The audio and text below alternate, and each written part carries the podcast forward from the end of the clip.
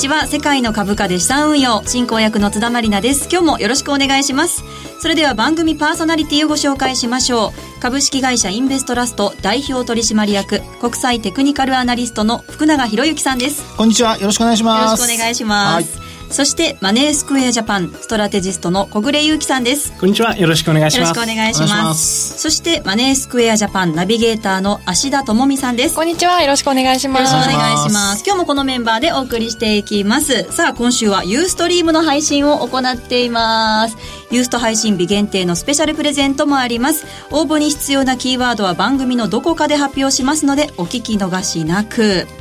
さあ福永さん、はい、今日は日経平均株価終値は257円30銭安い1万9738円71銭下げました。ねあの一時期1万9600円台もねつけてっていうところになりましたから、はい、まあそうやって考えますとですねだいぶこうちょっと下方向にあの株価は向かい始めているってところあるんですが、はいまあ、ただですね、あの、いろいろちょっとタイミング的なものもあるんじゃないかなっていうふうに思いますので、はい、まあ、あのー、コーナー1のところで、いろいろ詳しくお話したいと思います。はい、この後、さらに詳しく伺ってまいります。それでは今日も最後までお付き合いください。世界の株価で資産運用。この番組は日経平均株価やニューヨークダウが取引できる株価指数 CFD のマネースクエアジャパンの提供でお送りします。世界の株価で資産運用それでは最初のコーナー、マーケットの見方です。このコーナーでは福永さんに足元の相場分析、今週のマーケットのポイントについてお話しいただきます。まず日経平均などの指数を芦田さんからお願いします。はい、今日の日経平均株価終値は257円30銭安い19,738円71銭。日経平均先物日中の終値は250円安い19,730円。日経225証拠金取引、現在レートは19,764円。ニューヨークダウ証拠金取引、現在レートは22,065ポイントとなっています。今日大きく下落しましたけれども、はい、この流れが続くのか、それとも、これがいよいよ来たおしめだったのか そこはちょっと冷静に判断していきたいところですね。はいそのあたりも含めて今日のテーマを発表したいと思います。はい。強いぞダウ。ここからまだ買えるのか？このテーマで今日はお送りしてまいります。もうね、なんかあの、前振りと全然関係のないテーマ、はい、そうですか？もう本当にね、もう本当ありがとうございます。もうこんなテーマばっかり作ってくれてっていうね。もうなんか事前に作ってあったっていうのがバレバレみたいな感じですけどね、これね。えー、ニューヨークダウ、えー、はい、お話伺いたいんですけれども、はい11日ぶりに下げたものの、史上初の2万2000ドル台を推移。で、福永さんもい。つもね、はい、あの、この番組ではダウはまだ上がるとおっしゃっていたんですけれども、はい、現状その通りになって、ただ、私自身もそうなんですけれども、はい、投資家の心理としては、今強いけど、ここから買いにくいなっていうのが、あるんじゃないかなと。もう年がら年中そんなことばっかり言ってますね。本当に。ここからまだ福永さん買えるんでしょうか、はい、いやいやね、はい、ここからはね、ちょっとやっぱり僕ももう結論から先に言いますけど、はい、ちょっとここから買うのは待った方がいいと思います。で、まあ、いろいろ理由があるんですよ。はい。あのー、これまでは、えー、まあ、ニューヨークダウの、まずトレンドの話をしましたよね。はい。株価の上昇トレンド。うん、それから、あと、業績についても、あのー、今ちょうど決算発表のシーズンに、まあ、もう後半になってますけど、はい。そこで、基本的には、こう、伸びてきていると。ね、業績が。はい。増益基調っていう話をしてましたから、そこに関しては、あのー、まあ、これまで通り、言ってお話してきた通り、まあ、あの、両方がうまく回転してですね、はい。株価も上昇し、で、なおかつ、あの、業績も伸びてきたと。はい。ただ、こう、株高を支えている要素が、その、業績だとすると、はい、決算も一巡してきましたか。そこなんですよね。はいうん、で、今日は、まず、その株価、後でまたチャートの話をさせていただきますけど、はい、ファンダメンタルズの方だけ先にちょっとお話をしたいんですが、はい、えー、昨日、あのー、11営業日ぶりですかね、あのー、反落したっていうところになってますけど、まあ、そこでですね、えー、ニューヨークダウの終値が22,058ドル。はい。で、なおかつ、あの、PR を見ますと、これが18.61倍ぐらい。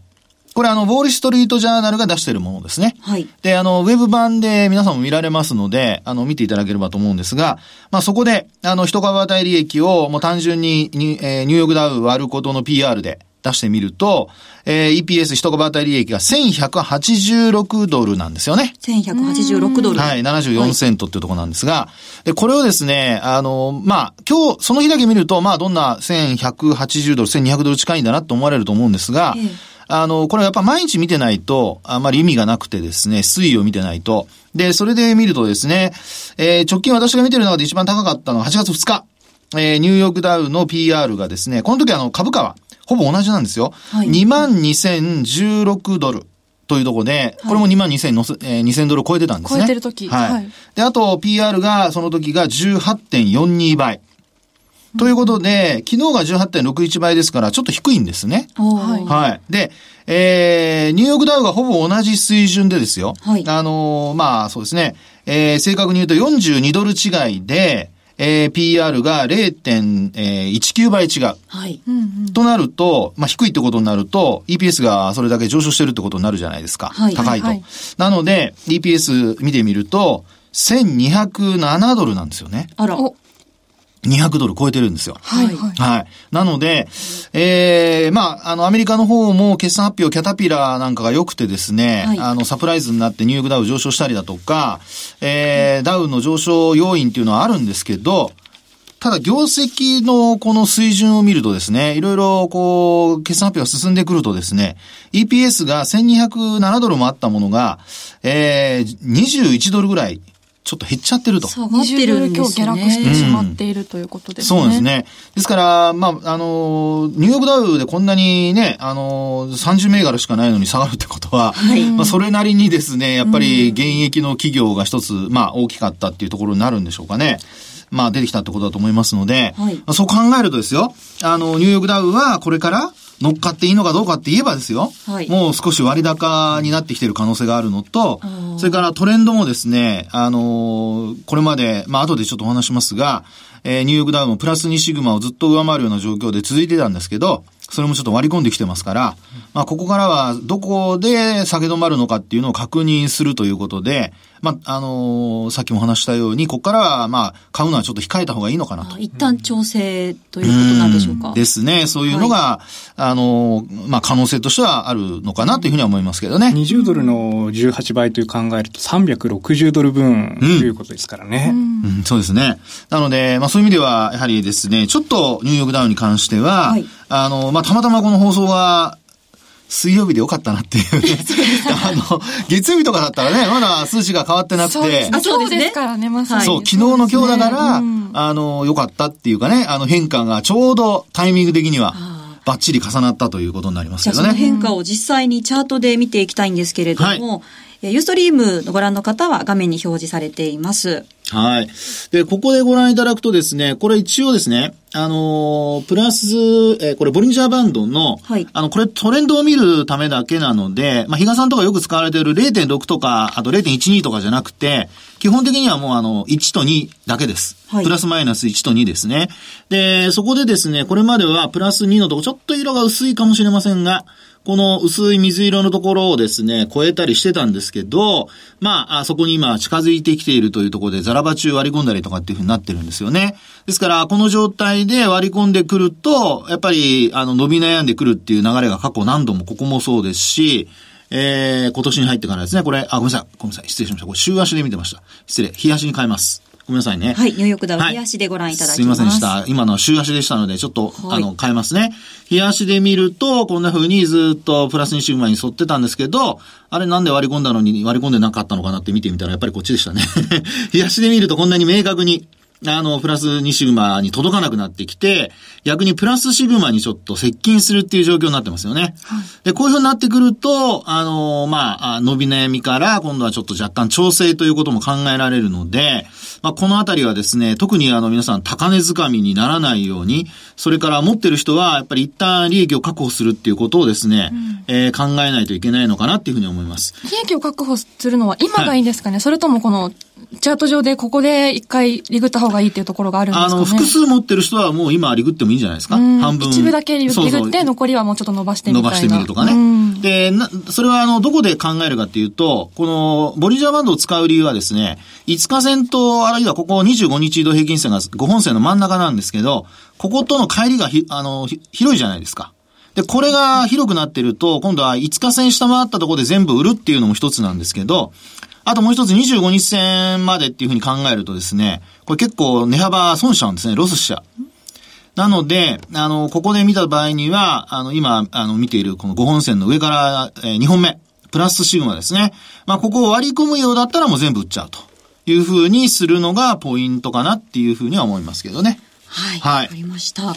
そしてこの株高感のある状況の中で、はい、株価に打撃を与えるものとして、グリーンスパン元 FRB 議長が債券バブル、金利上昇リスクについて警鐘を鳴していることが話題になっていて、はい、リスナーの方からも結構ご質問が来ているんですけれども、はい、ラジオネームコンタさんからは、債券バブルが崩壊すればとんでもないことになることは予想できるんですが、実際どのようなことが起きるのでしょうか、ですとか、またですね、ラジオネーム千葉県柏市のアシュリーさんからは、えー、そんな何十年もの相場バブルと言うんですかバブルって長くて10年ぐらいじゃないんですかっていうコメントもいただいているんですけれども。ねえ。はい。まあ、あの、これ、もともとその、えー、っと、このアシュリーさんがおっしゃってるように、はい、バブルの定義ですよね。はい。あの、グリーンスパンがおっしゃってる、グリーンスパンさんが言ってるそのバブルの定義は、あの、グリーンスパンさん自身で試算して、で、その数値よりも、あの、非常に、こう、債券価格が高いとか、はい、あるいは金利が低いとか、そのあたりが、あの、要は基準は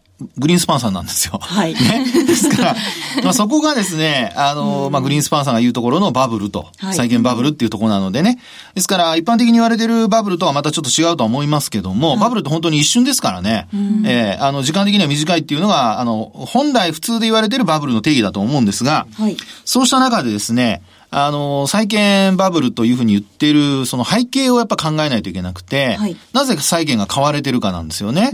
で、ここでは、やっぱり考えられるのは、やっぱり、まず一つはやっぱトランプリスクだとか、はい、あとは、まあ、後で日本の、あの、日本株の話でもちょっと、あの、お話しますけど、まあ、やっぱり北朝鮮だとかの地政学リスクですよね。はい。ですから、あの、株式市場っていうのは、基本的にはやっぱり、あの、企業活動が活発に行われていて、経済活動も活発に行われていて、で、なおかつそこでですね、収益を生み出せる体制が、まあ、要は本当に平和でないとですね、はい、そういう意味では、あの、株式市場っていうのは機能しなくなるわけですよ。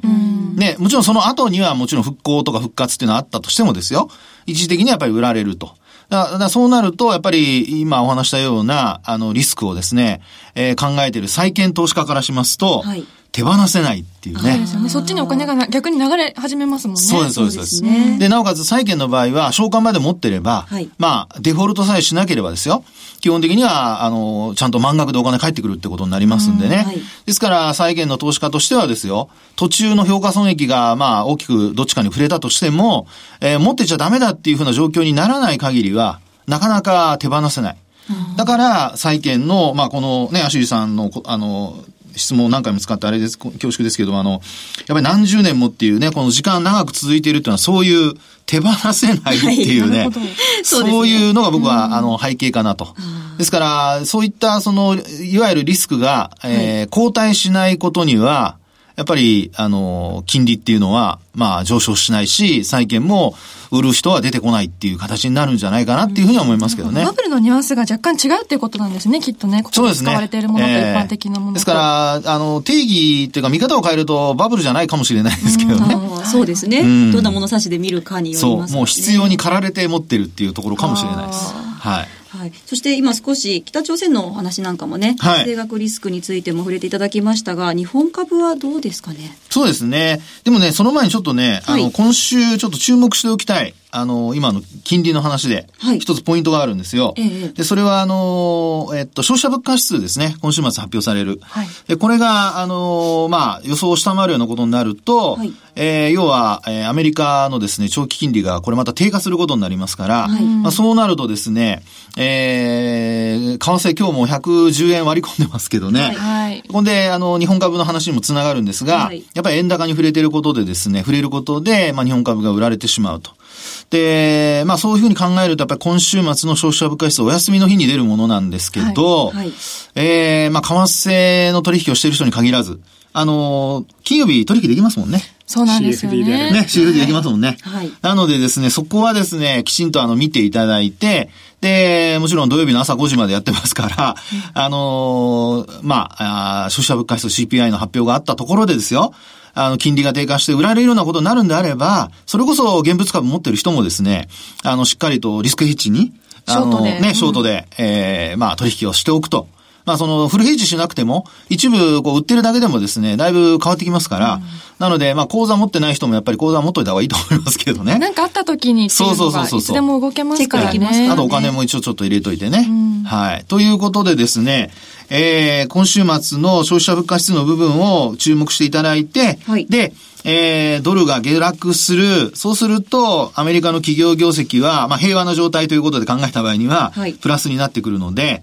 えー、そういう意味では、あの、ドル売りのニューヨークダウ買いというですね、まあ、そういう構図も成り立つと思いますから、はい、そうなると、あの、ニューヨークダウが下げ止まれば、その後また重症トレンドに戻るってことも考えられますんでね。ですから、買いたいなと思ってる人はそういうところからでも、まあ十分かなというふうには思いますね。はい。と今週は、えー、金曜日が祝日のため1日前倒しで10日に S q そうですね。はい。で、そこで今のね、あの S q と絡む、まあ日本株の動きですけど、はい。あのー、まあ週末に S q が通常は金曜日の、あの、寄り付きで、あの、先物とかオプションの S q が3ヶ月に1回。はい。で、今回のはですね、3、6、9、12が、あのー、メジャー S q と言われるもので、はい、今回オプション S q ミニ S q とかって呼ばれるもんですね。で、あのー、これですね、ちょっと、あの、私が調べた限り、はい、もう今日はもう、あの、最終売買日が今日だったので、もう取引終わってしまってるんですよ。ですから、あと縦玉がある分には、あの、自動生産される形なんですね。その S q で。はい、明日の、はいはい、ね、寄り付きのところで、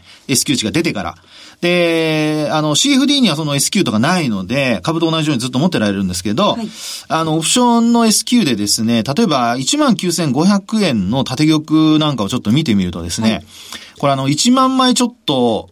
プットオプションの、あの、えー、売り立てがあるんですね。はい。で、あの、オプション売ってる人っていうのは、基本的にあの、19,500円より下がらないと思って売ってるので、そうですね。ですからタイムバリューを取ろうとして売ってるので、はい。まあ、信用取引で空売りして、で、下がったところで買い戻すと同じように、買い戻しはないんですけど、自動生産なんで、えー、ないんですけど、基本的には売って買い戻すというのと同じ原理になるわけですよね。はい。はい、で、1万枚、その19,500円の縦玉があるとするとですよ、その分、売ってる人はそれだけ、まあ、一人一枚ってことはないですけどね。たくさんまあいるわけですよね。そう考えると、あの、19,500円割れた場合に、損失になるじゃないですか。はい。なのでそうなるとですね、ひょっとしたら、あの、今晩から先物もし下がってるとすると、そこを、あの、売り立てしたり、はい、あるいはひょっとしたら CFD でヘッジする人もいるかもしれませんよね。そうですね。えー、ということで、あの、CFD 売りということも、まあ、円高になったらですよ。はい。ね、あの、夜間のうちに。っていうことも考えられますので、まあ、そういう意味では S q 5の動き、寄り付きの後の動きが上に行くのか、それとも下に加速するのか、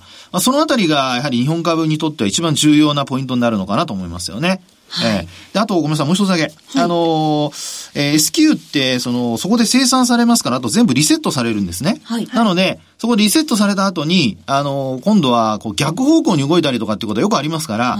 加速しないときには、あの、S q 値を上回って推移するようなときには、これ CFD とかを見ててもそうなんですけど、あの、なかなか株、あの、CFD の価格が下がらないという時には、ちょっとですね、戻り始めたら、ついていけるように、ね、見ておくといいんじゃないかなっていうふうには思いますけどね。S q 5の動きにもしっかり注目ということですね。そうですね。はい。はい。以上、マーケットの見方のコーナーでした。M2J トラリピーボックストラップリピート。トラップリピート。僕の名前はトラリピ。トラップリピート。トラップリピート。それを略してトラリピ。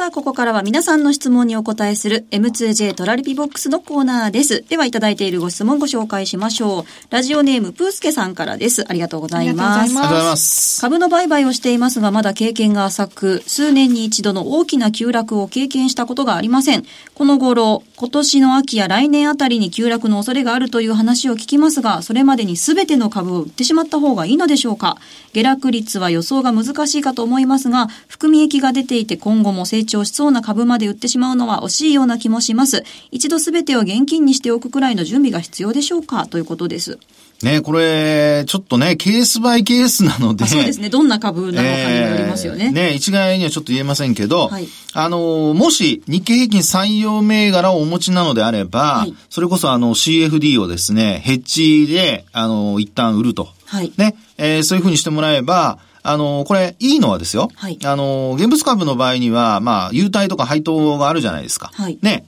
で、売ってしまったら、まあ今はちょうど季節は違いますけども、あの、季節がそういう、こう、決算期に重なったりすると、もらえなくなっちゃいますけど、はい、一方で、あの、まあ CFD でも配当分払わなきゃいけない部分ありますが、現物株、優待はね、これは、あの、持ってないともらえないので。そうですね。ええー、そう考えると、配当分は相殺されて、まあ、ゼロになったとしてもですね、優待なんかを取るのであれば、まあ、CFD とかをうまく活用して、はい、売りヘッジをしておくっていうのが、まあ、日経平均採用銘柄ですと、できるんではないかなっていうふうに思いますね。CFD でリスクヘッジっていうこともできますね。そうですね。無期限で売れると。無期限が大きいですね。はい。先物とはまた違った魅力もあると思います。うん、ね。はい。でもあんまり売って損したまま持ち続けないようにね。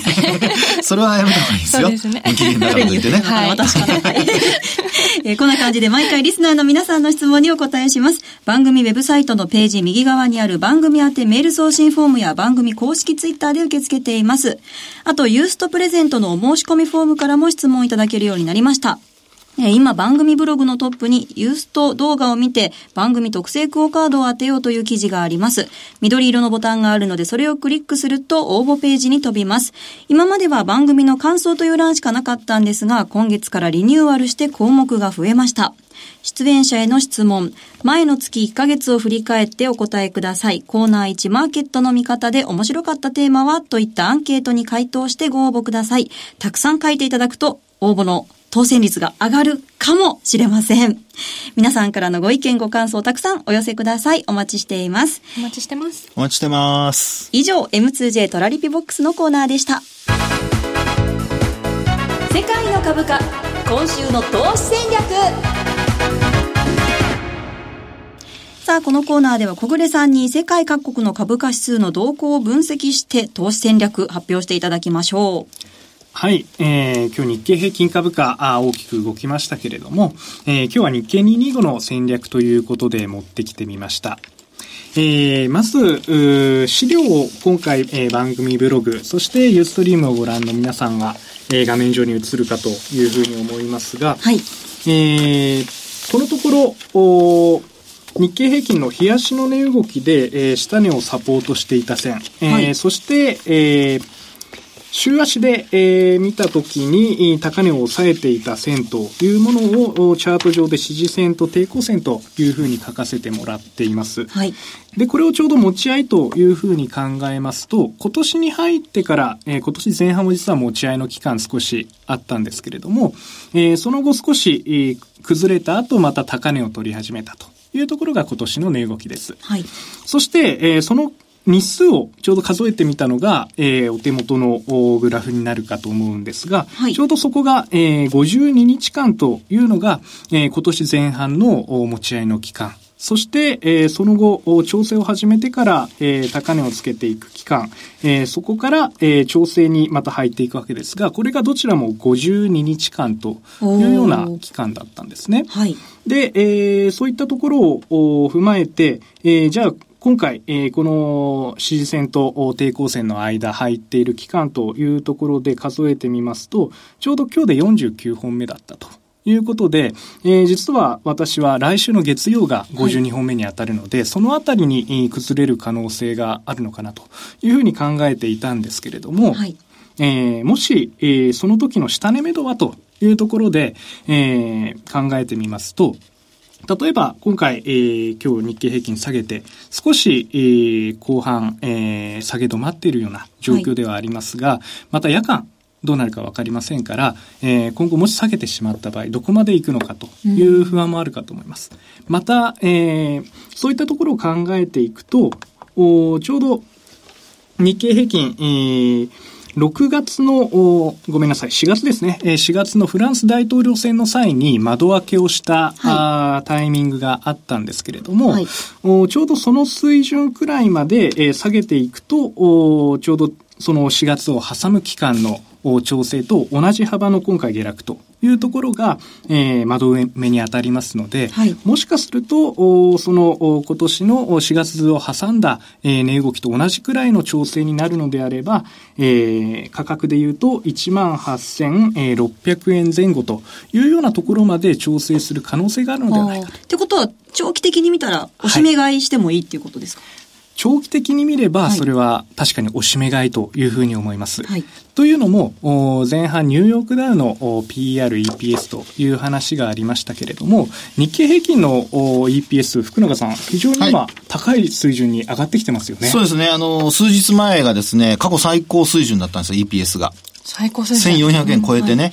はい、ですので、まあ、あの、為替の影響ももちろんこれからないとは言えませんけど、ただ今の110円台のね、えー、まあ、前後であれば、基本的にはまあ、プラスというふうに考えていいんじゃないかなと思いますけどね。はい。で、直近それが1413円ということなんですが、はい、えー、日経平均大体ここ5年、6年ぐらいを見ていきますと、はい、調整した時でも大体13倍台というのが、まあ、下値目処ということになりますので、うん、それをかける13しますと、18,369と、はい、まあ、やはり1万、えー、8000円半ばぐらいというのが、この EPSPR というような水準からも見えてくるかと思いますので、はい、このあたりはやはり下がってくると、中長期的にはおしめと考えていいと思います。ただ、直近はやはり下降トレンドが出ていますので、ね、いきなりここで買うというのは少し怖いと思います。その部分、じゃあどのタイミングで買えばいいのかというのをチャートで確認いただけると思います。はい。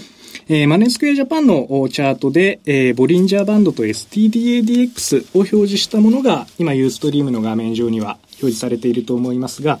えー、ちょうど直近ですね、えー、今日の下落によってまだわずかですが、えー、標準偏差と ADX 両方上がってきています。ちょこんと上がってますね。はい。これが、まあ、1日だけでは判断できないですが、はい、えー、明日、明後日という形でもし上昇を続けるようであれば、さらに、えー、調整を続けていくことが考えられますので、はい、一旦これがピークアウトしたという部分を確認してから、えー、それはおしめとして中長期的に拾っていただけると、えー、良い投資につながるんじゃないかというふうに思っています。はい。以上世界の株価今週の投資戦略のコーナーでした。さあ番組もそろそろエンディングのお時間ですお送りしてまいりました。世界の株価で資産運用。この番組は日経平均株価やニューヨークダウが取引できる。株価指数 CFD のマネースクエアジャパンの提供でお送りしました。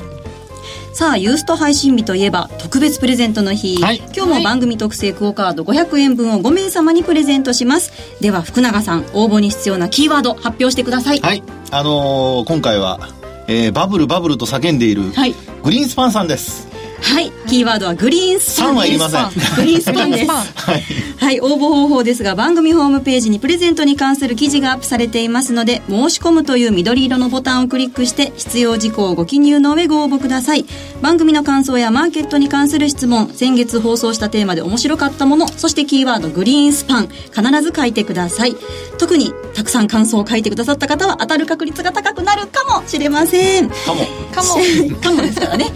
締め切りは8月22日火曜日です。たくさんのご応募お待ちしています。お待ちしてますさあここまでのお相手は福永博之と。マネースクエアジャパン小暮ゆきと。芦田智美と津田まりなでした。それではまた来週です。さようなら。さようなら